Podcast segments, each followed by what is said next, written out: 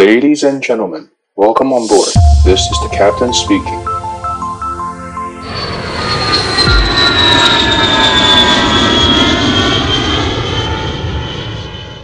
Hello，大家好，又见面啦！我是你们不专业的 DJ 啊，可乐教官。呃，上一集我跟各位分享到我们客机技师跟货机技师的差异性。然后还有讨论到，等一下要直飞啊印度。今天的日期还是一样，是五月九号的录音的时间是五月九号。那你们可能会晚个三四天听到这一集。那我在上一集结束的时候，跟各位预告说，我们今天讲的会是我跟不同种族、不同呃宗教飞的飞行员的一些呃有趣的事情。我觉得当飞行员这件这个职业好玩的地方就在于说，你会跟来自于世界各地不同的人合作到。所以你真的看到的事情真的蛮多的，跟世界各地不同合作到，就包含比如说我我呃跟我飞的 partner，我们的机长，他可能来自于啊，比如说举例来说啦，像我们公司的机长啊，有从西方世界来的，比如说有美国来的，有从他是加拿大护照，但是他的那个出生地应该是东欧俄罗斯那边的机长。然后也有意大利机长哦，一个超帅的意意大利老外。虽然说我喜欢的是女生，但是这个意大利机长真的是很很帅。然后那个肌肉很大一块，那个白种人他们重训做的很多，他们那个肌肉真的是都很漂亮。那还有我们的大陆来的一些机长，然后还有我们东南亚的，像呃呃像我们新加坡，然后马来西亚、印尼哦这些，还有菲律宾。那当然我们台湾的飞行员也是蛮多的，所以。来自于世界各地不同的飞行员，那我们常常会做一些，啊、呃，我们会因为我们搭配飞行员都是都是火，就是你会跟不同人搭飞嘛，就是配搭配在一起，配合在一起，所以就会常跟不同世界各呃各地不同的人做一些深度的合作。那在这个过程中就发现说，哦，原来这个国这个这个国家的人的个性，或这个国家的民族性，或者呢，像是呃这个宗教是有这样的特色。那我就想跟各位分享一下。那当然，我们飞到世界各地，像我之前有飞到那个巴基斯坦，哦，有飞到巴基斯坦，就会觉得说，哇，当地的那个光是警卫保全的那个人啊，看起来就很像我们在电影上看到那个大胡子阿拉那种，反正就觉得就很像你，你看到就想叫他上校就对了，就是那种感觉，像像军人一样。所以我觉得到世界各地不同，看到会不同服装，就觉得蛮好玩的。然后另外一个让我觉得蛮。印象深刻的是飞到那个仰光，仰光是缅甸嘛，飞到我们最近在搞这边的缅甸仰光，然后呢，那边的人的那个语言啊，就是我这辈子都没有听过了，或几十年都没有听过这样子的一个语调跟发音的语系的一个语言，第一次听到就觉得哦，好特别哦，所以我觉得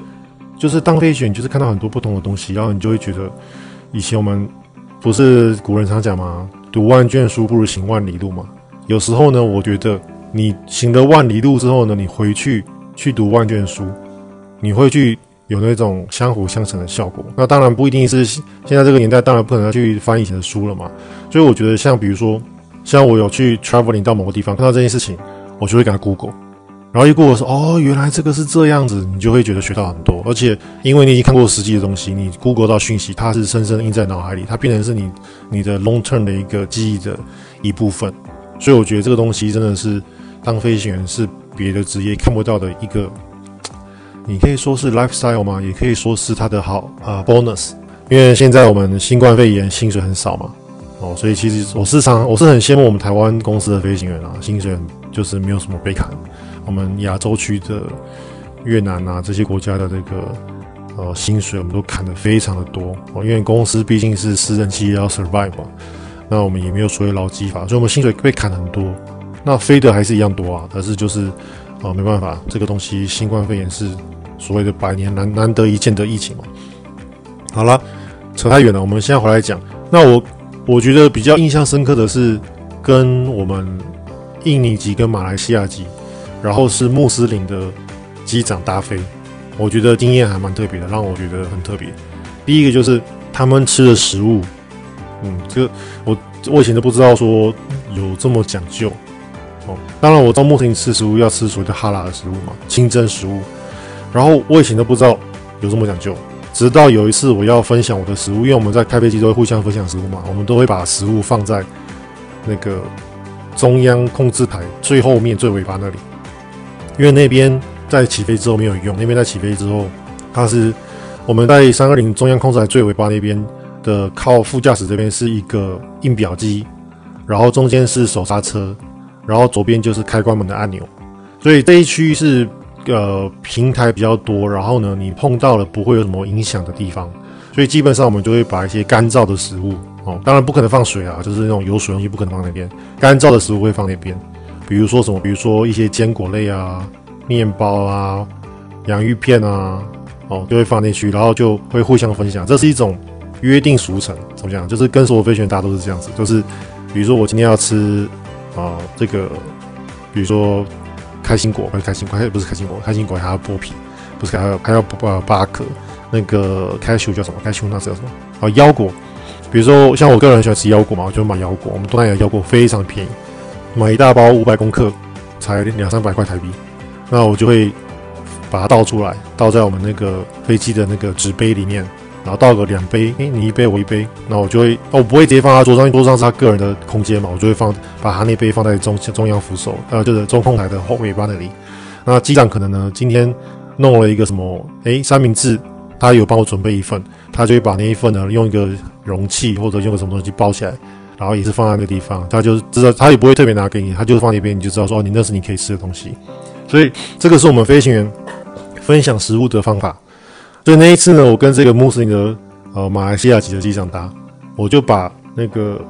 呃一个海苔，他他那个食物是我台湾也没看过，他就是两片海苔，中间夹坚果，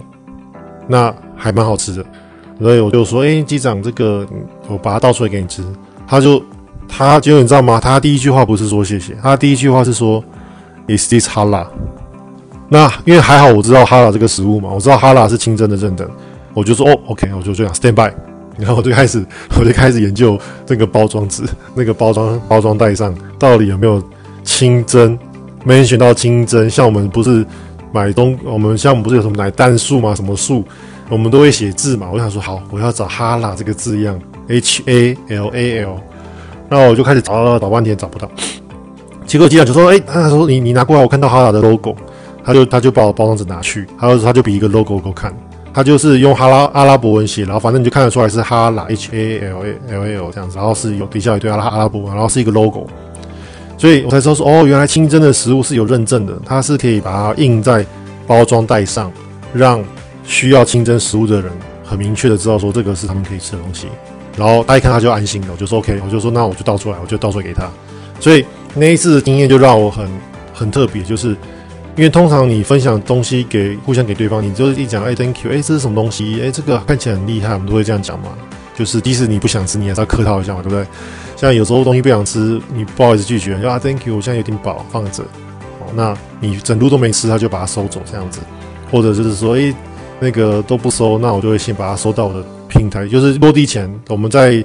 我们叫 TOD 嘛，Top of Descent，我们在开始下降之前，一定要把都那个那个平台上东西都收干净。那就会先收走，那收走最后不要就趁着机长不注意的时候把它丢掉，这样子。好，所以那一次就让我知道说，哦，原来哈拉的食物是可以从 logo 判断的。所以之后我要带东西去给我们，就是不比较虔诚的，嗯，穆斯林的机长吃的话，我都会特别挑那个有哈拉的 logo，而且我一定会跟他说，哎，Captain，这个是有哈拉，我分一点给你。那他们就会觉得，哎，他们很被很受尊重嘛，因为这个东西其实就是一个。一个怎么讲？你要能够知道他的需求。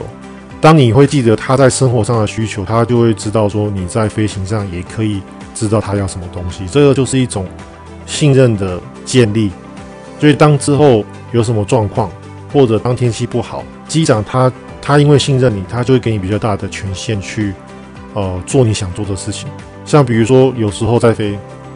天气差，或者是像我们最近都飞，呃，之前啊，因为最近飞很多印度嘛，那之前飞的少，那之前飞的少，大家其实都有点生疏，所以我都会跟机长说，Captain，然后我等一下想要早一点减速，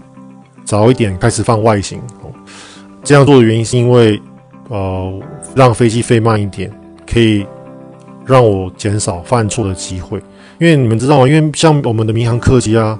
它因为没，因为不像 ATR 或者是我们的小小飞机的那种教练机，它我们的喷射机它没有很大的阻力，它没有那个大的螺旋桨、大电风扇，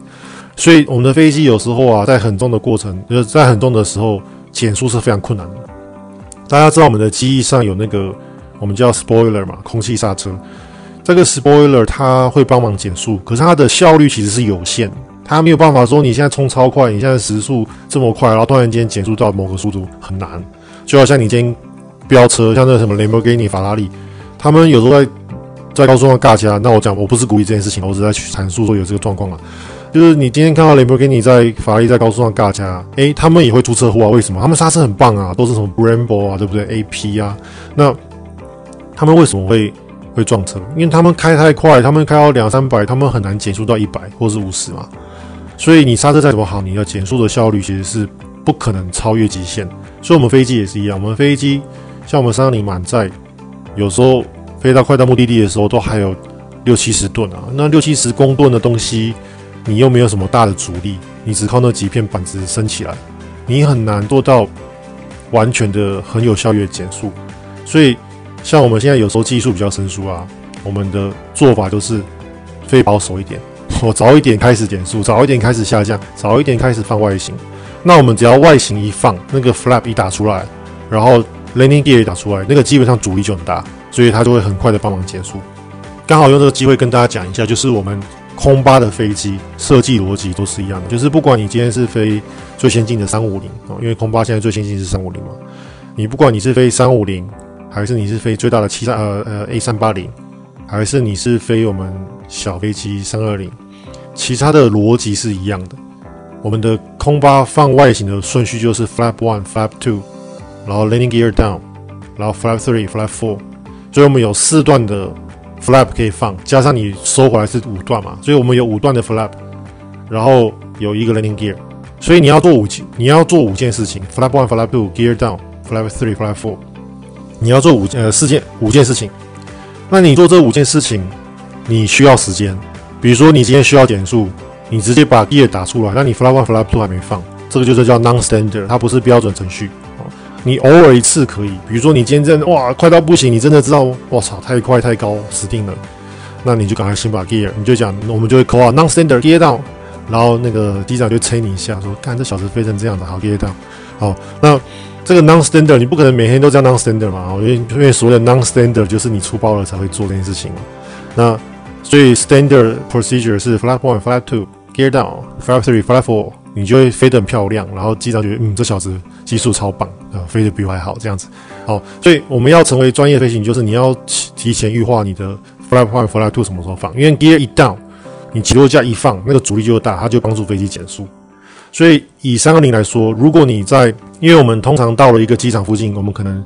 他通常可能，比如说塔台会带我们，呃，那个 approach，他会带我们飞，比如说飞两三千、三五千，会先平飞一阵子，然后去拦截那个下滑道，然后就做一个精确进场。所以通常的我们的习惯就是在拦截下滑道之前啊，你至少要放到 flap one，那甚至如果你今天保守一点，你可以放到 flap two，但是就是通常不会，通常。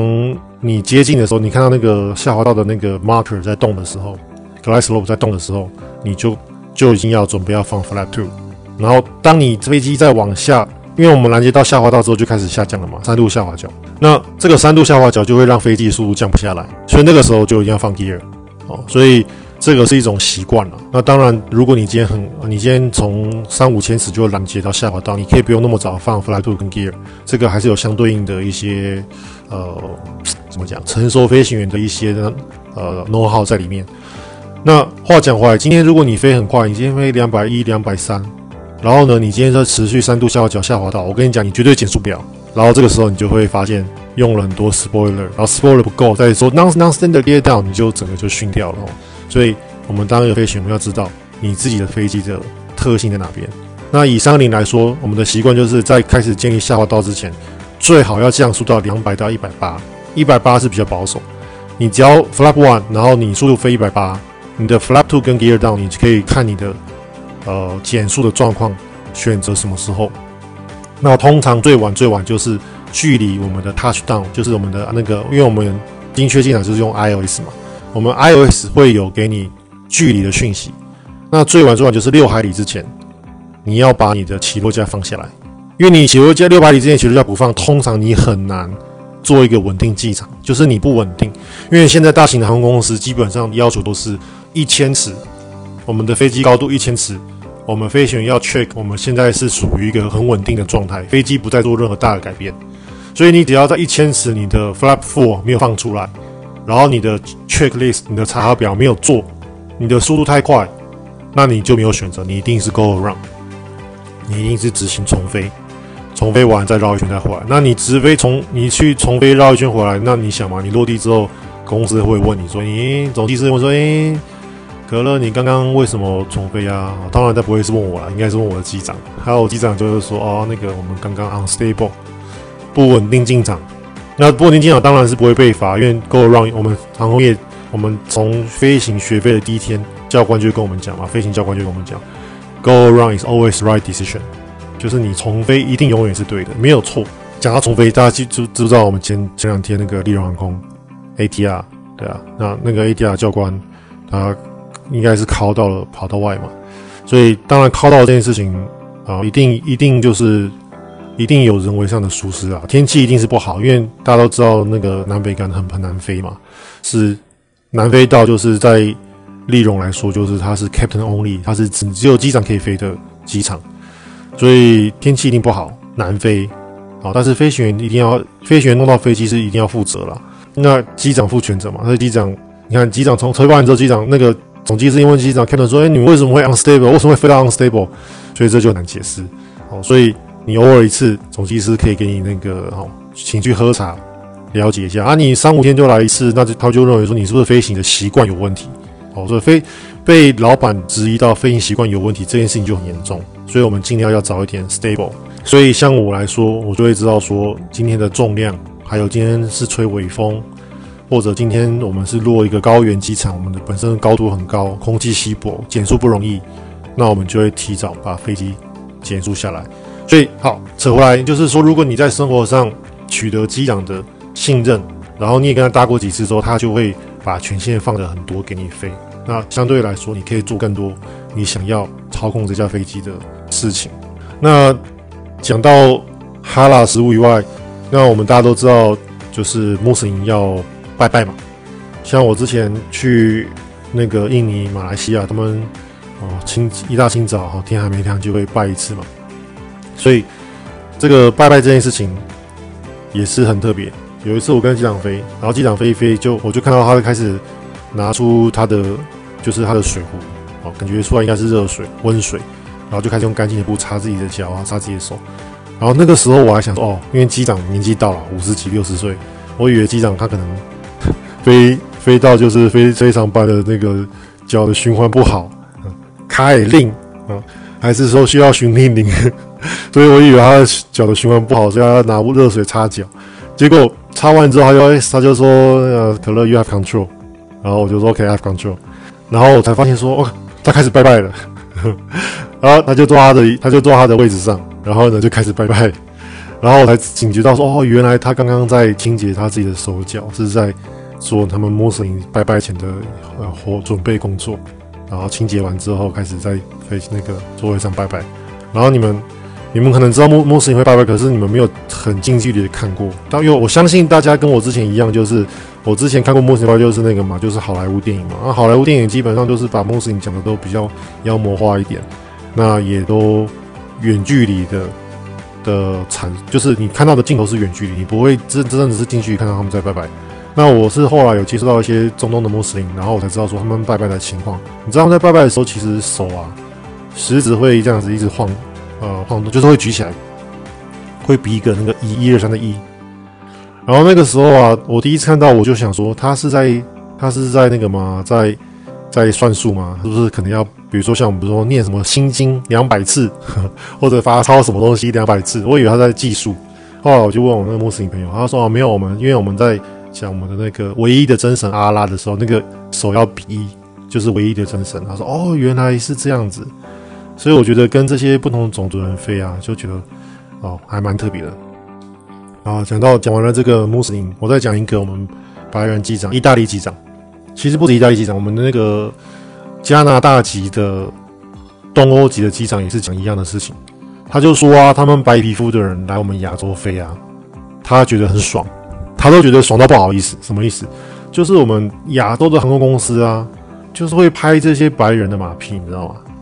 我平常已经讲了，就是说，其实不管你的肤色，你是白皮肤、黄皮肤，还是我们东南亚的棕棕黑色皮肤，还是你是黑人，我是没有跟黑人飞过啦，所以我们先不讨论黑人，反正我就先讨论这三种人种，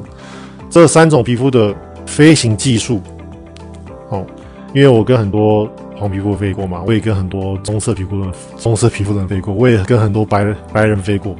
我平常心讲了，就是飞得好的人，不管你肤色什么颜色，你就是飞得好。白皮肤的人里面呢，有飞得很差的人，也有飞得很强的人。然后呢，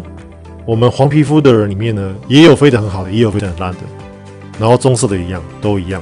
所以我有遇过菲律宾机长飞得很好，然后学术很好。我也有遇过菲律宾菲律宾机长飞得很烂，学术不好。那我也有遇过，就是白人机长飞得很好，然后技术很好，但是我也有遇过烂的。所以说，其实你的飞行技术跟你的本职学能。其实跟你的肤色是没有关系的，哦，我觉得比例是一样的。但是呢，这些白人的机师呢，在我们亚洲区啊，就是吃香的喝辣的。然后像我们，呃，大家都知道，就是像我们这些白人的白人，在我们亚洲社会就很吃香嘛。在航空公司其实一样意思。他就说啊，像我们，像我之前就跟那个意大利机长聊天嘛，他说啊，像我们以前啊，怎样哦，有谁啊犯错怎么样啊？啊，公司就是高高举起，轻轻放下，就就就就饶饶他，饶饶饶过他。那一样，你们自己就是黄皮肤的飞行员，一样的事情，怎么就被开除了？他就觉得很很不公平，对啊。所以我的意思就是说，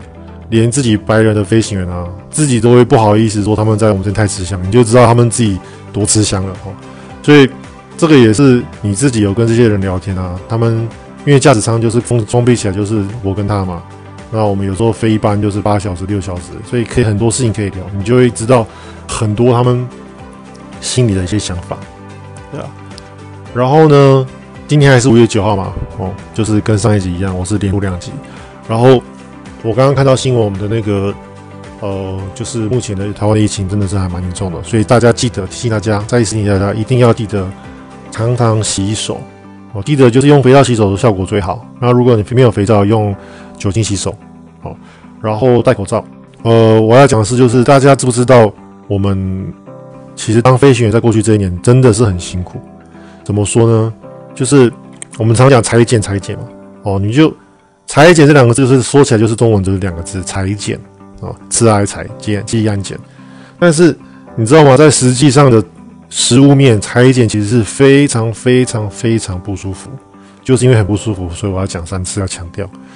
裁剪啊，它就是用，我不知道大家有没有累残过，像我以前有累残过嘛？你去医院，他们不是有医院有那个大的那个棉花棒啊，帮你擦掉那个棉花棒，就是那种专业护士用的棉花棒，大支的，那个大支的棉花棒呢，镀进你的鼻子里面，然后至少埋没三分之一到二分之一，你就知道那个有多深入了哈。我是觉得都可以直接戳到脑门去了。所以那个东西，你每飞完一趟，然后呢就给你镀一次鼻子，哦，那个真的是很很辛苦。所以其实还是请大家多给我们飞行员一点鼓励跟掌声啊，给我们台湾的这些教官们一些鼓励跟掌声。大家真的是很辛苦的，呃，为了生活，然后为了这个世界的运转，辛苦了一整年。你看，连连我要去印度，诶，如果今天叫你去印度，你要不要去印度？你肯定不去的嘛，我也不想去啊，但是。今天公司说要把你派飞到印度，我每次摸摸鼻子就上了哦，所以真的是很辛苦。然后我看到那个陈时中部长啊，有讲到说啊，你如果你把那个外籍机师裁剪啊，如果他中奖的中标了怎么样啊？他讲很多，但是我要跟陈部长讲，其实我们台湾的飞行员飞到很多国家都会被裁剪，都会被裁剪，尤其是你要 lay over，你要离开飞机，一定会被裁剪。举例来说。我知道中国就有裁剪，然后呢，先进国家，如果你不想跟中国比，你都来中国，那那那个嘛，澳洲，哎，你可，我觉得我刚刚讲嘛，我们都很，我们都觉得白皮肤很很高尚嘛，盖狗熊，白皮肤到澳洲，我们的教官飞去澳洲就要裁剪啊，那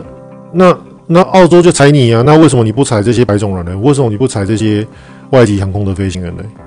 因为其实白种人在防疫的观念上真的是比我们台湾人差太多了。我们台湾人真的，因为我们亚洲人比较听话，我们亚洲人真的就是很认真、很听话、很乖，所以我们染疫的风险真的是比白皮肤人少很多。那你今天这些澳洲，你飞去澳洲，他踩我们啊？那那为什么我们不踩他们？我就觉得很奇怪啊！这个东西，我觉得可以这样做嘛。我踩你，那两小时、三小时后，